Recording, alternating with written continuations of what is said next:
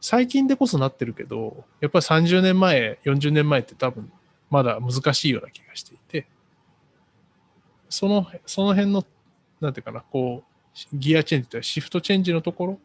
技術による革新の部分でうまく組織変更してきたから生き残ってるのかなっていう気がしますね。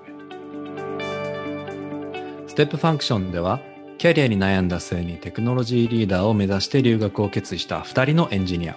ケイジとマサトが MIT での留学生活やキャリアにまつわるトピックを語ります。今回は組織論シリーズの2回目、組織の典型パターンについてお話しします。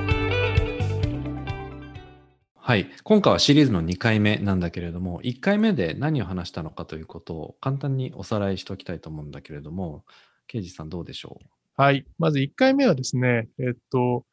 今回のそのシリーズの名前である Strategic Organizational Design とはどういうことかということ。まあ、具体的にはその organization のデザインというのは、ビジョンとか strategy と align しなきゃいけないよねっていうこと。で、また、その、少し最近の例として、 organization の中でのコンピューターの位置づけの変化っていうのを、えー、前回はお話ししました。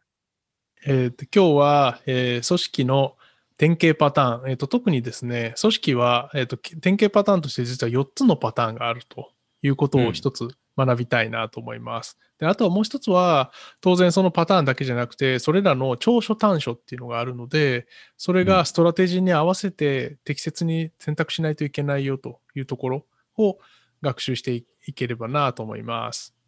では、えー、まず一つ目、そのじゃあ4つの典型パターンって何かっていうところからお話ししたいと思います。えっ、ー、と、そもそもこの4つの典型パターンっていうのは、えっ、ー、と、まあ、大中小、まあ、いろんな企業の形態があると思うんですけど、えっ、と、その形態にほとんどの多分企業のパターン、組織形態が多分当てはまるのかなと思います。一部結構例外的なものとか、あとはこれらは典型パターンのミあのミックス、ミックスしたものみたいな。ミックスしたも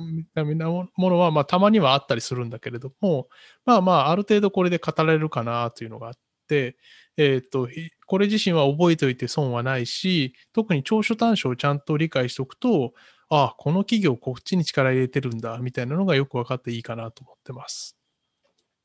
OK。じゃあ、まず典型パターンの一つ目は、えー、 functional organi- organization ってやつですと。でこれは非常に簡単で、えー、CEO の直下に対してどういう組織がいるかなんだけど、これは例えば、えー、 engineering department があって、 marketing department があって、 manufacturing department があって、 sales department があるみたいな。こういう感じで、こう、あの、組織が functional に分かれてる。ロール自身でこう分かれてるような感じ。うん。これが、分かりやすいね。これがまあ functional organization。これ非常に分かりやすいですと。で、その2つ目は divisional organization ってやつですと。で、このディビジョナルっていうのはどういう、まあ、ディビジョンとして考えるかなんだけど、ここはまあ実は、えー、企業いろいろあると思っていて、一つはプロダクトごとにこう分けてる人、ところとか、あとは、えー、地理的なところで分けてたりとか、あとはそのクライアントごと、でもしくはマーケットごとみたいな感じ。こういうふうな形で、あの、ディビジョン、divisional にこう分けてるところがありますと。まあ、これを全部ひっくるめて divisional、えー、 organization と言ってます。うん、これが2つ目。まあ、これも別に、なんだろう、プロダクトラインごとにこう、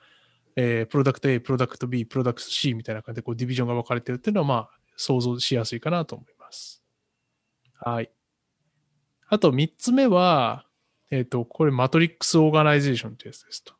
マトリックスっていうのは何かっていうと、これは実はその functional と divisional。まあ別に divisional、divisional でいいのかもしれないけれども、これらの、あの、混ぜたものというか、いいとこ取りをしようと思ったものです。うん、で、まあ例えば、一つの軸、まあこれはマトリックスなのでこう二つの軸を混ぜ合わせるんですけど、一つの軸が例えばプロダクトラインごと、例えばプロダクト A とプロダクト B みたいな軸があって、で、もう一つの軸が、じゃあ、マーケティングと、ま、マニファクチャリングみたいな感じで、こう、えー、二つ、こう、ロールごと、ファンクショナルごとにこう、分けられていると。で、これの特徴は、その各ディビジョンが両方にこう、レポートラインを持っていること。例えば、プロダクト A の方とマーケティング、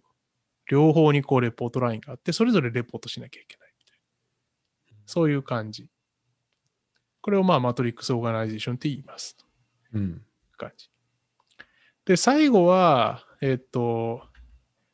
えー front-back organization っていうやつですと。で、これは、まあ、複雑度としてはマトリックス、まあ、マトリックスと同じく、マトリックスもまあ複雑なんだけども、えっ、と、これはまあ、バックエンド側とフロントエンド側、こう、クライアントに対してフロント、クライアントに対して直接対応する人たちをフロントエンド側に寄せて、こう例えばフロントエンド側はカスタマーとか、えー region とか、 geographical なところとか、まあそういう感じでこう分けておいて、で、バックエンド側として、プロダクトラインとか、 functional とか、なんかそういう感じでこう分けていくみたいな。うん。こう、カスタマー側であるフロントと、プロダクト側である、プロダクトライン側であるバックエンドみたいな感じでこう分けるような形かな。ああ、だから今4つ functional、divisional、matrix、front-back って言ってくれたけど、うん。これらはその完全に分けられるものではなく、現実的にはそれぞれをミックスしながら、それぞれの会社のストラテジーに合うように設計されていくっていうことかな。えっ、と、もちろん、えっ、と、最終的にはそうなんだけども、えっ、と、まあ、なので、そういう意味だと、ファンクショナルとディビジョナルが非常にベーシックかな。その意味では。で、マトリックスはそれの2つを、こう、一生懸命合わせようとしたもの。うん。で、フロントバックも、えっ、と、結局は、その2つを、えっ、と、自分の会社に合わせて何をフロントエンドに置いたらいいか、何をバックエンドに置いたらいいかっていうところを、こう、うまくこう、組み合わせてるような感じかうーん。な。はい。なるほど。今は4つのパターンをこう聞いたので、次は長所と短所それぞれ聞いていきたいんだけど、どうかな？では、長所と短所についてです。えっ、と、まず一つ目の functional organization の長所に関しては、これはまあ当たり前かもしれないんだけれども、その functional ごとにこう department が分かれているような感じなので、えー functional department の中で、当然、こうファンクショナルごとにこう切られているということで、その中で economies of scale、だからあの規模の経済っていうのが使えますと。これ例えば、調達っていうディビジョンがあったりすると、その中で大量にまとめ買いできるので、それはもう全然いいよね、ということ。例えばそんな感じ。で、もう一つは、えっと、深い知識とスキルの開発とか維持っていうのができるっていうのが、これがもう一つの長所ですと。これはまあ非常に、これもあれで、えっと、エンジニアリングディパートメントっていうのが一個ボーンとあると、その中でノウハウの共有だったり、えっと、まあ知識の共有であったりとか、そういうことを含めてうん全部できるよねっていうことで、まあこれは割と想像しやすいのかなと思いますと。うん。で、一方で短所に関しては、えっと、短所の一つ目はやっぱり環境変化に対しての応答に時間がかかるっていうのが、えー短所の一つ目。まあ、えっ、と、教授自身はこれを less innovation って言ってたんだけれども、うん。まあ、要するにその functional で分かれてるってことが、あの、っていうかな。まあ、これ何が起こるかっていうと、CEO が実はそのプロダクトとか全ての判断を担わなきゃいけないっていうことになりますと。要するにあ、、そうなんだ。うん。なぜかっていうと、その functional ごとに分かれてるので、プロダクトってそれ全部セールスをして、なんていうか作って、エンジニアリングをして、マニュファクチャリングをして、セールスをして、最後まで行く。だから利益っていうのは最終的にそこで上がるんだけど、各ディビジョンって全部、あの、なんていうのい全部一気通貫で誰も見てないんだよね。ああ、なるほどね。そう。だから例えばバランスシート誰が見てますかとか、その計算書誰が見てますかっていうと、結局 CEO しか見れてない状況になるので、う。うん。あの、ビジネス環境が変わったかどうかとか、そういう判断って全部 CEO が全部やらなきゃいけなくなっちゃう。そう。なので意思決定が遅いっていうのが、えークリティカルな問題で、これがその環境変化に対して応答時間がかかっちゃうっていう原因になってる。で、なので、えっ、と、今の、まあ、長所と短所を、えっ、と、考慮すると、まあい、いわゆるそのマイケル・ポーターとかが言ってるこうストラテジーとかそういう観点で言えば、この functional organization っていうのは、そのローコスト、だからコス,、うんコストをあの、 cost reduction を狙うような組織だと、これってうまく当てはまる。うん。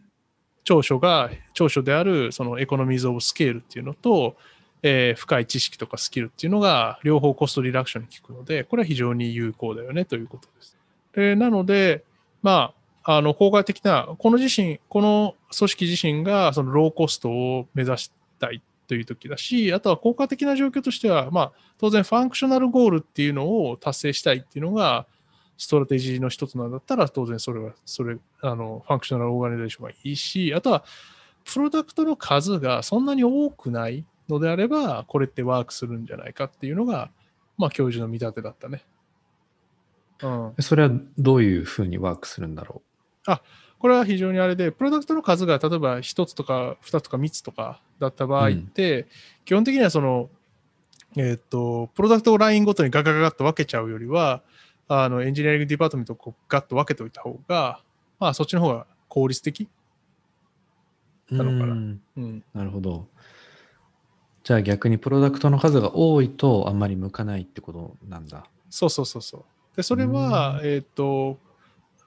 あの、先ほど話した divisional organization の方に載ってるのかなと思います。あ。じゃあ次にディビジョナルオーガナイゼーションのはい。長所と短所に。はい。いきましょう。じゃあ、 divisional organization の長所に関しては、これは、 divisional organization って結局は、そのプロダクトとか、まあ、もしくはカスタマーとかジオグラフィーとか、そういうところで分けていくので、まず、お客さんとの接点が、えー、と増え増えますと。いうところですね。でなので、顧客満足度を高めやすいとか、あとは、その、ディビジョナルごとに分けてるので、それらの変化、あもしくはその差分だね、差分に対応しやすい。例えば、えっ、と、地理的に分けてるんだと、例えば日本のマーケットで好まれるものと、中国のマーケットで好まれるのと、米国のマーケットで好まれるものって全部多分違うよね。で、うんそれぞれに対してディビジョンをこう分けておくと、その中で、えー差別化、あ差別化もしくは、その、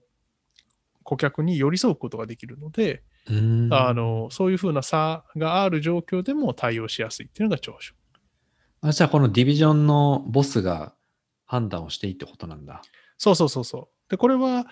今まさに言ってくれたように、その意思決定がやっぱ分散できて早い。というのは、うん例えばプロダクトごとに分けますっていうと、あの、 division のトップが基本的にはそのバランス、そのプロダクトのバランスシートを見たりとか、損益を計算したりできるので、そのさっきの functional organization だと、結局それを見るのは CEO になっちゃったなっちゃったんだけども、その一個下のレイヤーで、えー意思決定ができるっていうところになるので、意思決定が早くなる。あ、なるほどね。うん。逆に言うと、そういうふうに権限を異常しているというか、そのディビジョンレベルで意思決定をしているようなところはディビジョン組織、ディビジョナル組織って言えるんだね。あ、そうだね。それは確かにそうかも。あ、なるほどね。そうそうそうそう。で、だから逆に言うと、そのファンクショナルに分けちゃうと、うんえっと、その決断ってすごくしにくいというか、プロダクト自身が、結局プロダクトを売ってなんぼ、サービスを売ってなんぼになってしまうので、うん。えっ、と、各 division で決断をするってことは非常に難しいことになっちゃうよね。うーん。うなるほどね。はい。というところですね。で、これがまあ長所ですと。まあだからこれ非常にその functional と非常に対比して分かりやすいんだけども、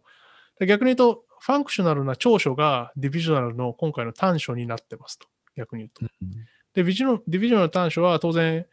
あの、プロダクトごとにいろんなものが分かれてるので、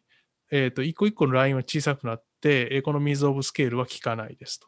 で、当然、リソースの重複が発生するので、ディビジョナル、ディビジョンのごとでの、その、なリソースがやっぱり重複しますというのがうん。短所。リソースが重複するっていうのは、うん。その、どんなリソースをここでは言ってる？あ、これ例えば、えっ、と、プロダクト、例えばプロダクトラインで分けた場合、プロダクト A とプロダクト B で同じようなものをを必要としてるんだけども、まあ、微妙に違うからって言って、マニファクチャー、マニファクチャー、マニファクチャリングラインが2つあるとかね。これ実は一部はこう統合できるかもしれないけど、割とプロダクトでガッと寄ってる場合は、2つ同じようなラインができちゃってるかもしれない。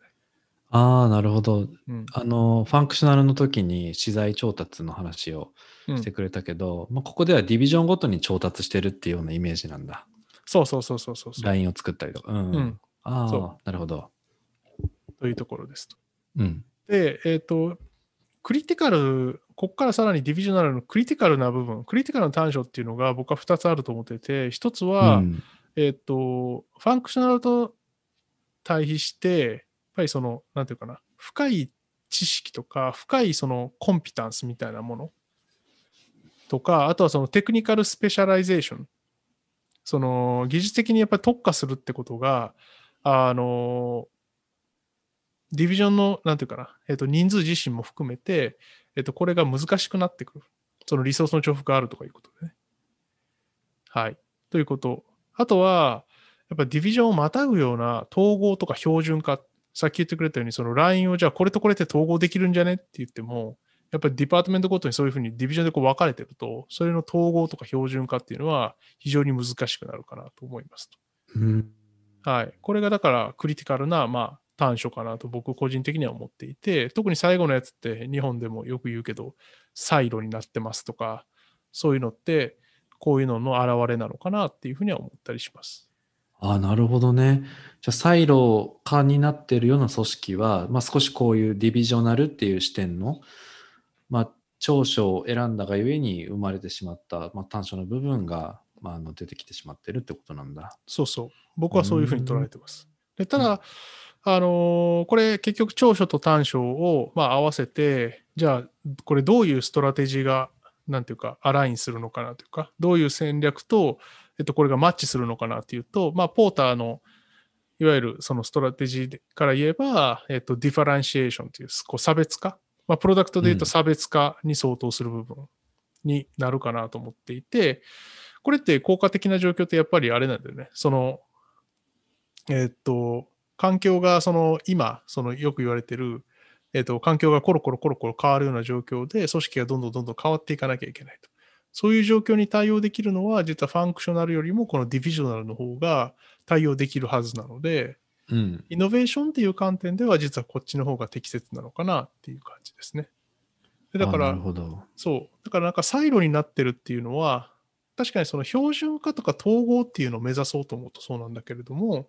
カスタマーにピタッと寄り添ってるという意味では、イノベーションが起きやすい環境であるはずなので、うん。あの、長所を見るのか短所を見るのかで、結構視点は違うなっていうのがよくわかる。確かに。うんいや、ここで、あの、ちょっと疑問が湧いたんですけど、どうぞ。あの、 divisional の短所に technical specialization が減るうん。ということを挙げていて、はい。で、一方で、そのカスタマーにより近く接することができるので、イノベーションが加速するうん。というふうにも言っている。はい。ということは、 technical specialization っていうものは、そんなにイノベーションにはあまり寄与していないっていうことになるのかな、組織論的には。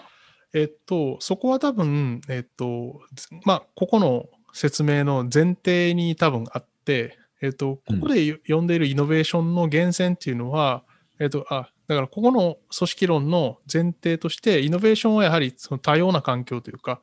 えっと、多様な人が、えーインタラクションをするっていうことと、カスタマーの要求をちゃんと汲み取ると。まあ、この2つがイノベーションの源泉になってるんだろうという過程があるので、こういうふうな分け方になってます。ででも、うん例えば、そのディープテックみたいな最近よく言われてる、その、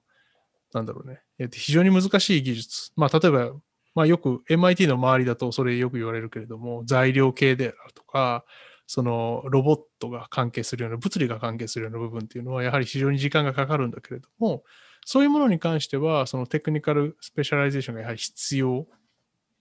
だと思うので、あの、そういう意味だと、あれかな、 functional にしておかないと、そういうことが起きにくいっていうのは発生するかもね。うんうん。うん。はい。なるほどね。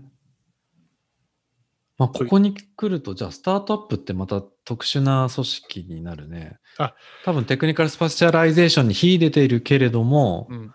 人数が少ないがゆえに、 functional のような多分組織っていうよりかは、まあ、一つのプロダクトに焦点当てるとか、いやいや、ここで言うとディビジョナルに近いくなると思うんだよね。あ、でもえっとコンピタンスと、うん、うんここはコンピタンスとしてはある特定のテクニカルケーパビリティというか、っていうものを押していると。ことになるのかな？僕は、えっと、うんスタートアップは、えっと、プロダクトをそんなにいっぱい作らないんじゃないかなと思っていて、個数を。うん。うんなので、ファンクショナルに近いのかなと思ってます。どっちかとあ、いうと。そうなんだ。うん。なんか、僕の、あ素朴なイメージは、結構、なんだろうね、こういう人を求めてますみたいな、結構スペシフィックな人を、人材を結構集めてるような気がしていて、うん。それでこのプロダクトを強くするために、例えばソフトウェアエンジニアがいりますとか、こういう、うこういうコードを書ける人が欲しいですとか、なるほど。いうふうな言ってるような気がしてて、うんうん。でもさ、 functional のストラテジーはローコストなんだよね。ああ、うん。で、 divisional は differentiation だから差別化、プロダクトの差別化ってことを言ってて、はいはいその、この組織論をどう strategic に設計するときには、ストラテジーとどう align していくかっていうのが大事だっていうことを話してくれてただと思うんだけど、その辺はどう思います、それは、えっとですね、その意味だと、ごめん僕は確かにファンクショナルってロールの話をしたんだけど、スタートアップは多分、この典型パターンには多分当てはまらないぐらいに小さいんだろうなと思います。あ、そうかそうか。うん、うん。そうです。だと思います。なぜかというと、多分スタートアップって言っても10人ぐらい。まあ、うん。せいぜい、せいぜい20人とか。うん。で、なので、マネジメントの範囲がおそらくみんなロールが結構ファジーな状況でスタートしてるはずなので、まだ組織っていうそう。じゃようなあじゃないんだね。そうそう、 department ごとにどう区切ってるかっていうことを多分議論するぐらいのサイズではないのかなという認識です。うん。はい。ありがとうございます。じゃあ今、えっ、と、 functional organization と divisional organization の長所と短所について話してきました。で、残り2つに関しては、まあ、ほとんど同じなんだけれども、えっ、と、 matrix organization の、えっと長所と短所について話します。まず、 matrix organization の長所に関しては、これは、まあ、マトリックスって言ってるからには、その、まあ、 functional の部分と divisional の部分っていうのの、例えば組み合わせだと思うと、それの2つのいいとこ取りをしようと思ってるのが、この matrix organization なので、長所は当然この2つの長所を掛け合わせたところになりますと。で、なので、もうじゃあみんなこれやりゃいいじゃんと思うんだけれども、え最大の短所は、これやろうと思うと、非常に高いマネジメントスキルがやっぱ求められますと。これはマネージー。ャーもそうだし、たおそらく個々の、えっと、従業員自身もかなり高いマネジメントスキルとか、あとはインターパーソナルスキルっていうのがいるかなと思ってますと。でそれはなぜかというと、結局、どこの department も、えっと、2つの report line を持ちますと。例えば、 product line ににレポートをして、あとはエンジニアリングの方のえっ、と、方にもリレポートを上げなきゃいけないと。こう2つレポートを上げなきゃいけないので、えっ、と、まず、素朴に、えっ、と、こっちには何を送って、こっちには何を送らなきゃいけないんだっけ？とか、なんでこれ2つ送ってんだっけ？みたいなので、まず各チーム、もしくは各従業員がかなりこう、重複した作業をいっぱいやらなきゃいけない可能性があるので、これ結構大変だよね、ということ。であとは、これ、マトリックスにしてる理由って、片方を強くしちゃダメなんだよね。うん。ですね片方を強くすると、それって結局、例えばじゃあ、まあ、エンジニアリング側がめっちゃ強くなると、それプロダクト側、プロダクトごとにこう切ってる意味がどんどんなくなっちゃうので、それって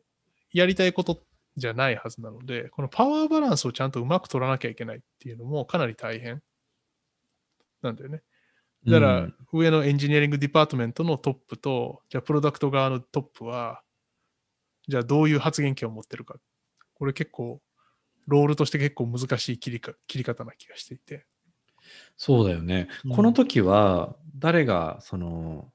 判断をするんだろう、意思決定をしていくんだろう。そのファンクショナルだったら CEO がやらなきゃいけないっていうことと、うんディビジョナルだったらそのディビジョナルのボスが、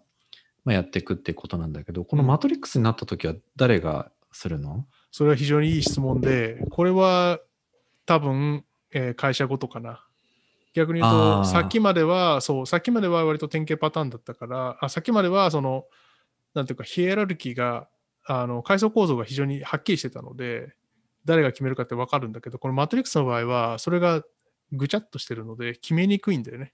うん。うん。で、だから、例えばプロダクトの、えーなんだろう、スペックを決めるのはプロ product line だけど、じゃあ、 standardization を考えるのは engineering の department になりますとか、そういう感じで、こう、ロールをちょっと分けないといけないのかなっていう気がしますね。まあ、逆に言うと、何と何のバランスを取ろうとしてるかで、多分、なんだろう、ディシジョンメイキングのものを変えるのかな、うん、例えば。うん。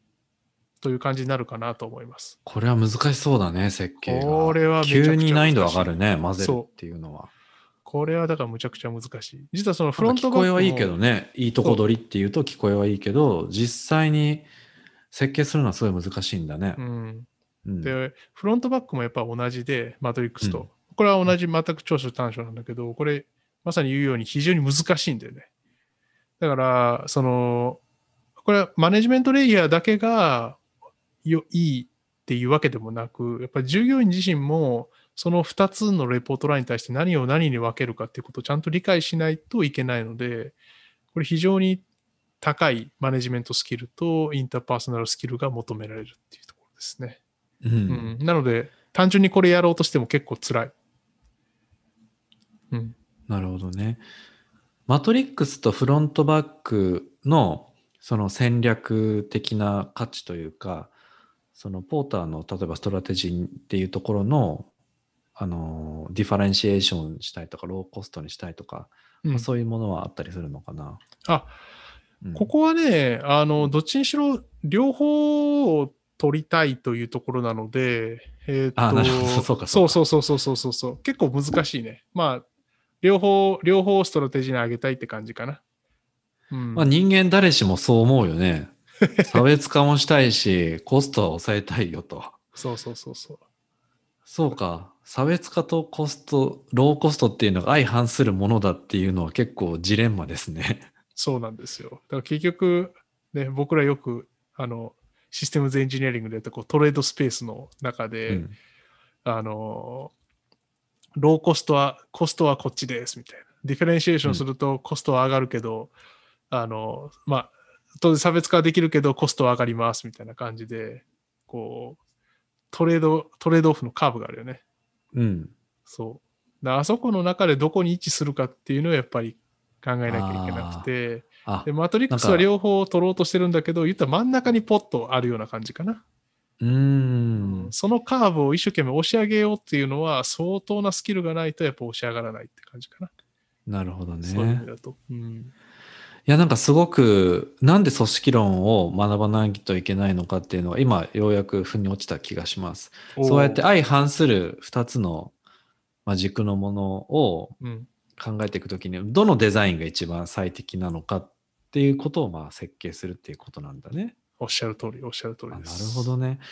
例えば、あの、クロスファンクショナルチームみたいな言葉も結構目にするんだけど、うんまあ、それはうんつまりマーケティングの人だったり、エンジニアとか、いろんなファンクションから集めてくるってことだと思うんだけど、うん。これはこの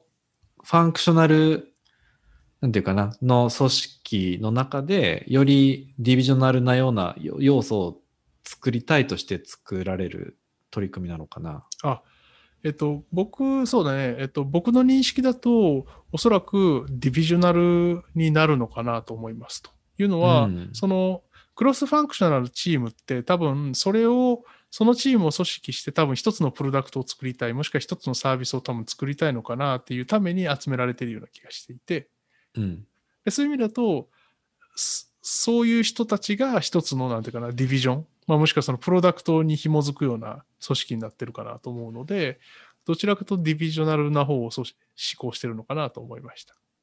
なるほどね。うん。まあ言ったらカスタマーに寄り添ってるよね。うん。うん。そうそう。なので、カスタマーに寄り添ってる側ってどちらかというとディビジョナルな気がするから、いうん。や僕はその理解でしたね。あれ？違う？うんいや、ちょっと今、あの、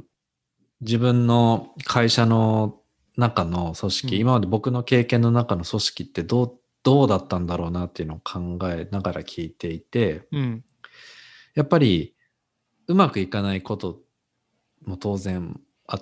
てうん。それは結構自助努力が足りないっていうこととか自分の能力が足りないって思うこともある一方で、うん今日の話を聞くとその組織の作り方がそもそのなかなかうまく前に進めなかった理由なのかなっていうのも改めて思っていて、まあ例えばそのクロスファンクションなるチームで一つのプロダクトを作った経験があるんだけど多分僕の会社は functional になると思うんだけど、えー、なるほど。うん、今ケイジはその cross-functional なチームっていうのは結構 division の組織に向いてるって言ってくれててうん。確かにその作ったプロダクトがどこの誰のその配下に入るかうん。どこの function の下に入るものなのかっていうことをうんすごく揉めたというか、おーなるほど、ね。議論した、うんはいはい。経験があって、うんやっぱりそのローコストを追い求めたいストラテジーからすると新しいプロダクトってあそのストラテジーとやっぱり合ってないんだなと思って新しいプロダクトを作ると当然その売る方も教育コストがかかるし、まあ、当然作る方もねうん。その新しいライン作んなきゃいけないとか製造コストとかもあるし、うん、そのローコストとはすごく反してることなんだなと思っててそうだから次の疑問はですよ例えばそのファンクショナルなおデザインをこうしている会社でもやっぱり差別化うん。そのされたプロダクトを作りたいっていうのは一つの経営的なその戦略にはなり得ると思うんですよね。はいはい。そういうお題をですよ、ミスター刑事が、あ、つまりドクター刑事が、はい。その、受けたとしたときに、はい。どうやっていくのがいいのかな？おーそれは非常に難しい質問ですね。うーん。そうね。実際すごく難し聞いてたら、ストラテジーに合ってないから、これは難しいことにチャレンジしてるんだなっていうのがよく分かったんですよ。そう。ローコストを求めるストラテジーの中で、 differentiation を起こすことの難しさっていうことは、組織上それが難しくなっているってことがすごく今日分かったんですよね。Yes. Yes. うん。それが非常それが一番重要な学び。僕もそれが一番重要な学びだと思いました。うん。うん。なので、セオリー通りに言えば、うん。えっ、と、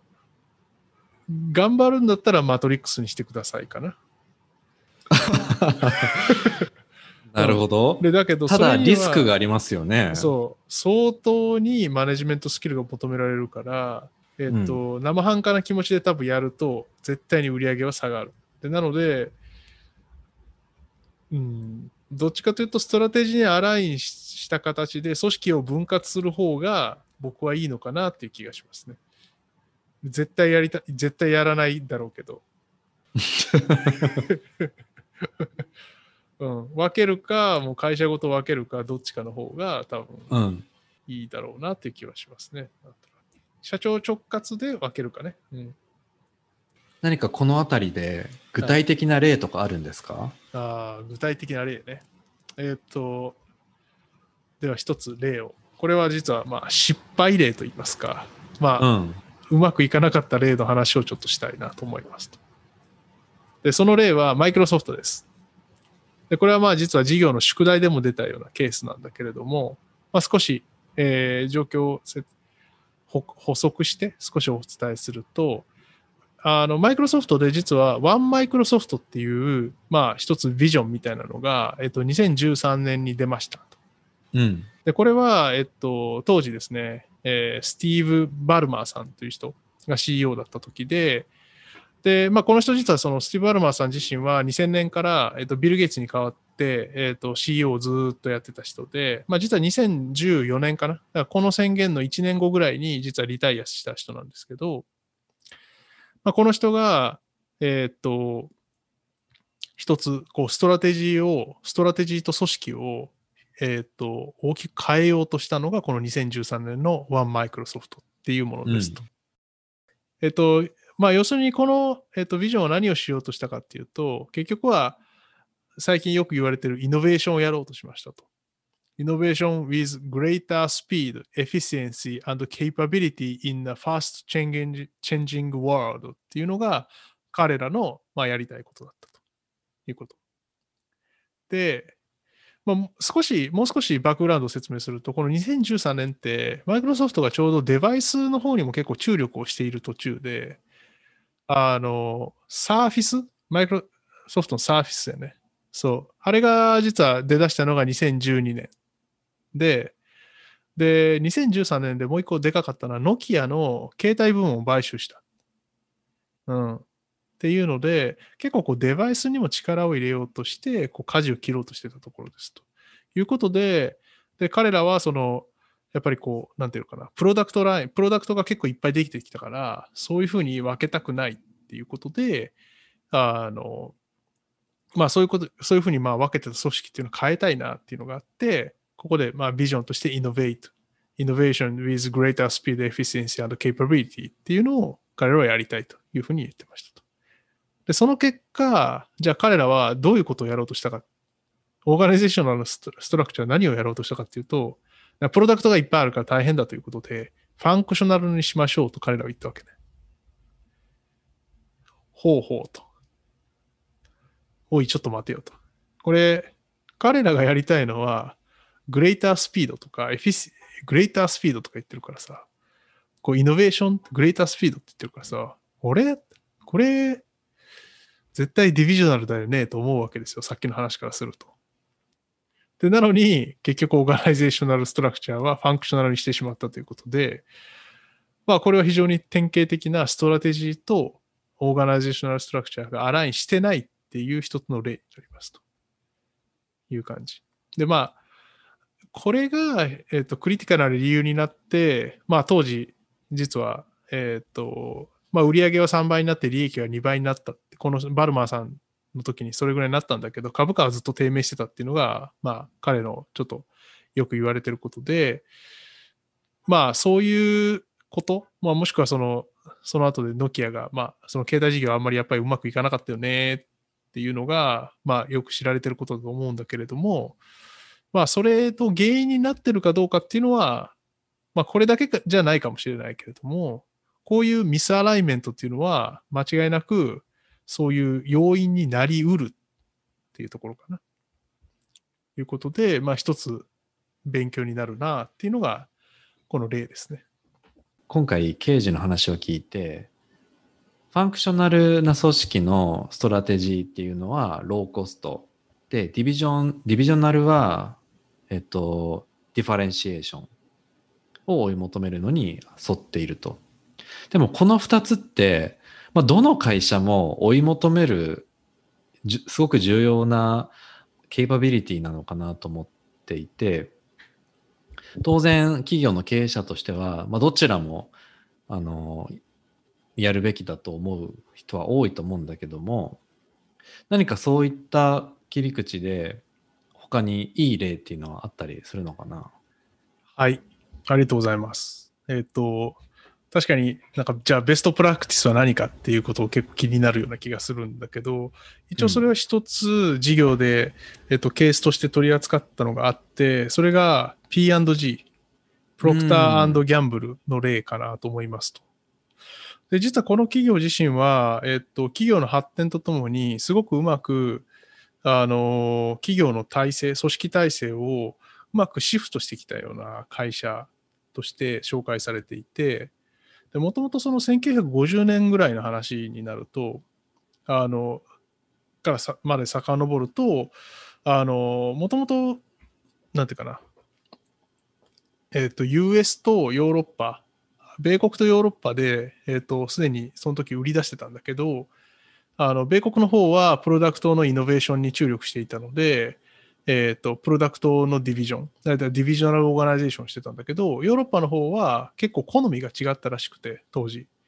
あの、カントリーごとに。で、なので、ヨーロッパ側は、あの、 geographical division。だからこっちは違う divisional organization を2つくっつけたような形になったらしいんだよね。で、えっ、と、だんだん時間が経ってくると、1980年代ぐらいになってくると、あの、アメリカの方はさらにこう、コスト競争っていうのがだんだん激しくなってきたから、じゃあその product innovation だけ、 product division だけだとコストが高いからって言ってマトリックスにしたらしいんだよね。やっぱり、うんプロダクトと functional をこう組み合わせるようなマトリックスにして、で、じゃあその頃ヨーロッパはどうかっていうと、ヨーロッパはだんだん好みが統一化されてきたというか、あの、人の行き来もできるようになってきて、だんだん好みが来たので、好みがこう、標準化されてきたので、じゃあここは、あの、製品の差別化だって言って、プロダクトのディビジョンにしたらしいんだよね。うん。で、1990年代、2000年代で来るに従って、流通ができる、あの、グローバル規模でできるようになってきたから、グローバルマトリックスになって、最後グローバルフロントっていう形で、こう、アメリカとヨーロッパっていうのが、もともと別だったものを全部ガッチャンコして統一的に扱ってきたっていうのが、あの、彼らの生き残ってくる戦略だったという感じ。まあ、そこでは高いマネジメント能力っていうのがあったからそうできるってことなのかな。そう。逆に言うと、マネジメント能力をやっぱり社内の中でかなり、えー最初の段階から多分 US で1980年代にマトリックスを導入してるところから多分スタートしてると思うんだけども、マネ高いマネジメント能力をおそらく求めてるというか、教育ないしはハイヤリングプロセスから見直してるはずかな。うん。というところになります。なるほど。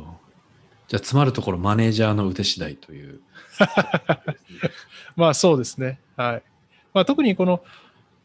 多分、この P&G の例は、なんだろうね、物流がどういうふうに変更し変化してくるかっていうのと、合わせて組織形態をうまく変えてきた例だと思うんだよね。